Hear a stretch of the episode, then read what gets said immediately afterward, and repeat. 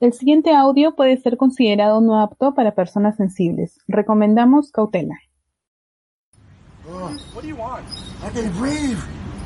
Please, the knee in my dick. I can't breathe shit. Bro, get up, get in the car, man. I will. Get up, get in the car. I can't move. I've been waiting the whole thing, man. Get up, get in the car. Mama, Get up and get in the Mama. car right. I can't. Get, gave y'all the opportunity to get in, bro. I told Alright. you you can't win. My knee. You can't My neck. win, man. I'm through. I know you a nigga, you through. didn't listen. Uh, I'm claustrophobic. My stomach hurts. My neck hurts. Everything hurts. Ah, get some water or something. Please. Please. Ah, I can't breathe. Ah, ah.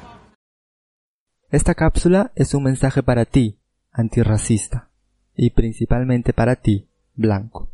Cuando concebimos Muy Polite Podcast, lo concebimos con la idea de divertir e informar.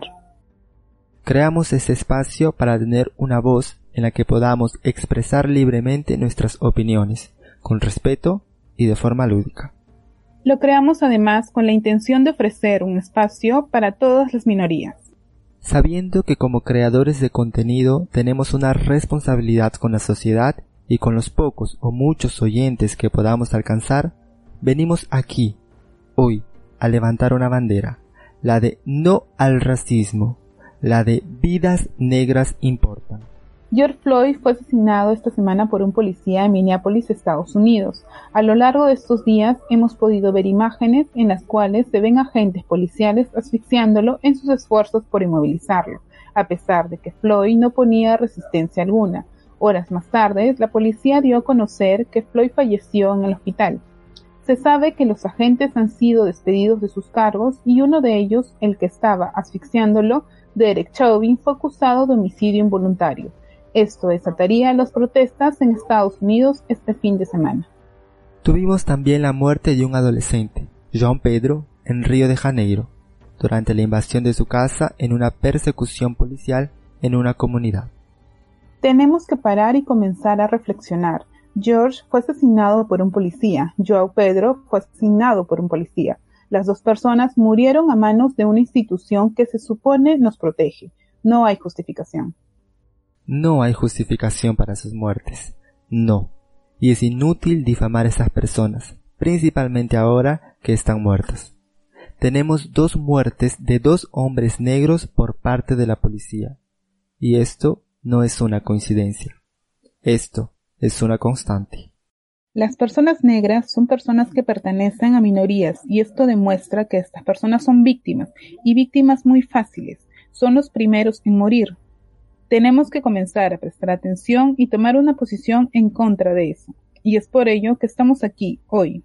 Este es un tema que no podemos dejar pasar, que no podemos dejar morir como lo hicieron estos dos hombres. Así que es hora de que comencemos a obtener información para evitar que ocurran más de estos eventos. Estamos viviendo un momento de caos. Anda, enciende la televisión, mira las noticias, verás el caos que está sucediendo. ¿Cuál es tu posición con respecto a esto? Ahora estamos viendo una gran protesta en los Estados Unidos, una locura gigante, una enorme indignación. La gente está enojada, el odio mueve a muchas personas. Quiero decirte algo, no fuimos los negros quienes inventamos el racismo. El racismo no es algo que está en nuestras cabezas. Miremos hacia los hechos. Estamos allí, en el mapa de la violencia. Estamos en los números. Estamos en las estadísticas. Te preguntarás entonces cómo ayudar en la lucha antirracista. Bueno, lo pensamos un poco y decidimos darte estos seis consejos. Compártelo con tus amigos, manda esta cápsula a tus amigos e iremos juntos.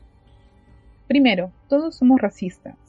Tú eres racista, punto. Y no estamos diciendo esto para aceptarte. Reconocerte a ti mismo como racista y propietario de privilegios estructurales y cotidianos es el primer paso.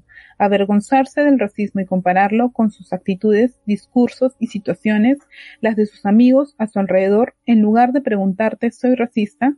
y esperar una respuesta cómoda. Deberías preguntarse ¿cómo desmantelo mi propio racismo? Este cambio de perspectiva y es un paso gigante en la lucha antirracista. No te victimices a ti mismo, no te pongas a la defensiva y reconoce esto y lucha contra él. Pensé que era radical poner a todos en la misma bolsa hasta que entendí de qué se trata la deconstrucción. Cuando la violencia se convierte en la norma de una sociedad, todos los nacidos en su seno cooperan con ella hasta cierto punto, y es parte de esta deconstrucción reconocer esto. Segundo, investiga. Investiga, aprende y no esperes que los negros te brindemos toda la información que necesitas para ser antirracista.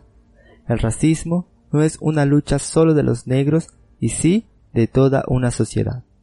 Una sociedad racista se pierde. Así que sal de tu zona de confort. Deja de pensar que la obligación de cada militante negro es construirte como maestro a tu servicio.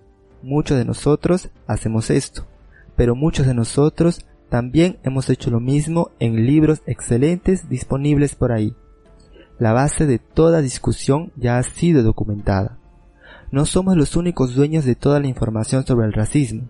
Google no tiene una pestaña solo para que naveguemos los negros. Todo lo que aprendí fue investigando, hablando, leyendo libros. No tuve una clase especial en la escuela sobre el racismo. Así que haz esto y ayuda a tus amigos blancos a hacer lo mismo. Tercero, escúchalos y déjalos que fluya la voz negra, dales espacios, escúchalos y deja fluir su voz. Parte del activismo es sobre hablar y ser escuchado. Cierta información solo la obtendrás a través de su experiencia, así que es cuando necesitas de ellos, para que entiendas, después de seguir el consejo 2 y tener una buena base de lectura y conocimiento, deberás escucharlos y comprenderlos. Algunas cosas que pueden parecerles subjetivas en la lectura por no sentir en carne propia lo que sucede en años de historia. Es entonces cuando tienes que permanecer callado, escucharlos y compartir lo que estamos hablando con otras personas sobre la experiencia. Este es su lugar de discurso. Cuarto, no juzgues nuestra ira. No juzgues los discursos de militancia irritados. Yo pienso que esto es muy importante. Vivimos en una sociedad racista 24/7. Para ti, las cosas pasan desapercibidas y solo tienes contacto con los casos más extremos, como el de George, el de John Pedro. Son repugnantes, ¿no? Ahora imagina vivirlo todos los días, desde cosas pequeñas como miradas hasta sentirse aislado en entornos blancos, o que se cuestione tu capacidad todo el tiempo. Imagina que vives una vida de racismo intenso. Esto nos enoja, y a menudo nos amarga. No juzgas la ira de un negro. Intenta ponerte en sus zapatos. Una mujer negra que ha sido rechazada toda su vida teniendo que creer que es una extremista por sentirse enojada. O un hombre negro que no puede conseguir un trabajo toda su vida porque es negro y tener que escuchar que es un extremista por tener un discurso ardiente al respecto. A veces necesitamos entender que lo que es una militancia puntual para ti es nuestra vida todo el tiempo, y no todos podemos manejarlo con calma y amor en nuestros corazones. Quinto, racializar los problemas. Incluso un hombre negro frente a una mujer blanca tiene un abismo de diferencia y desventaja social, desde recibir los salarios más bajos hasta ser los que más mueren. Luego, racializa los problemas, no coloques a los hombres negros como responsables del patriarcado. Por ejemplo, mientras los blancos crearon esta dinámica, ellos no estaban allí. Comprende que la raza es lo primero en casi cualquier situación. Si su feminismo no ha sido racializado, es solo para la supremacía blanca. Si tu lucha LGTB no ha sido racializada, no sirve para todos. La piel negra cambia sus vidas en todos los temas, así que piensa en cómo racializar todos los problemas y con eso comprenderás cada vez más la dinámica social en la que viven. Sexto, usa tus privilegios para ayudar a los negros. ¿Estás en condiciones de poder en una empresa? Contrata a negros. ¿Necesitas a alguien para una conferencia? Convoca a una negra. ¿Estás en un lugar con privilegios y no ves negros? Habla de eso. Intenta cambiar tu entorno. Haz lo que Joaquín Phoenix hizo en BAFTA 2020, donde no había negros compitiendo y usó su espacio en un discurso para criticar eso. Tienes privilegios en esa sociedad. Úsalos para que los negros comiencen a ocupar estos espacios de privilegios también.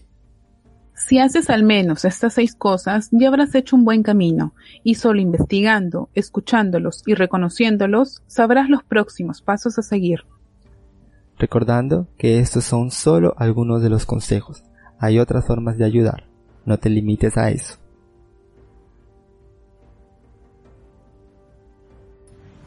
What do you want? I can't breathe. Please, the my dick. I can't breathe shit. Bro, get up, get in the car, man. I will. Get up, get in the car. I can't move. I've been waiting the whole time, man. Get up, get in the car. Mama, Get up and get in the car right. I can't. Get, gave y'all the Please. opportunity to get in, bro. I told you you can't win. My knee. You can't My neck. win, man. I'm through. I know you a never you through. didn't listen. Uh, I'm claustrophobic. My stomach hurts. My neck hurts. Everything hurts. Ah, some water or something. Please. Please. Ah.